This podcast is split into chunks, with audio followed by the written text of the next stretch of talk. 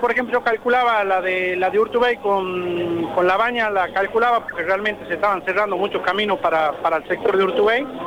Y bueno, ellos con eso se fortalecían y se transforman de vuelta en la tercera fuerza, ¿no? Y realmente mm, la de Pichetto es una persona que, que a mí me encanta que esté ahí porque realmente yo nunca lo hubiese votado, ¿no?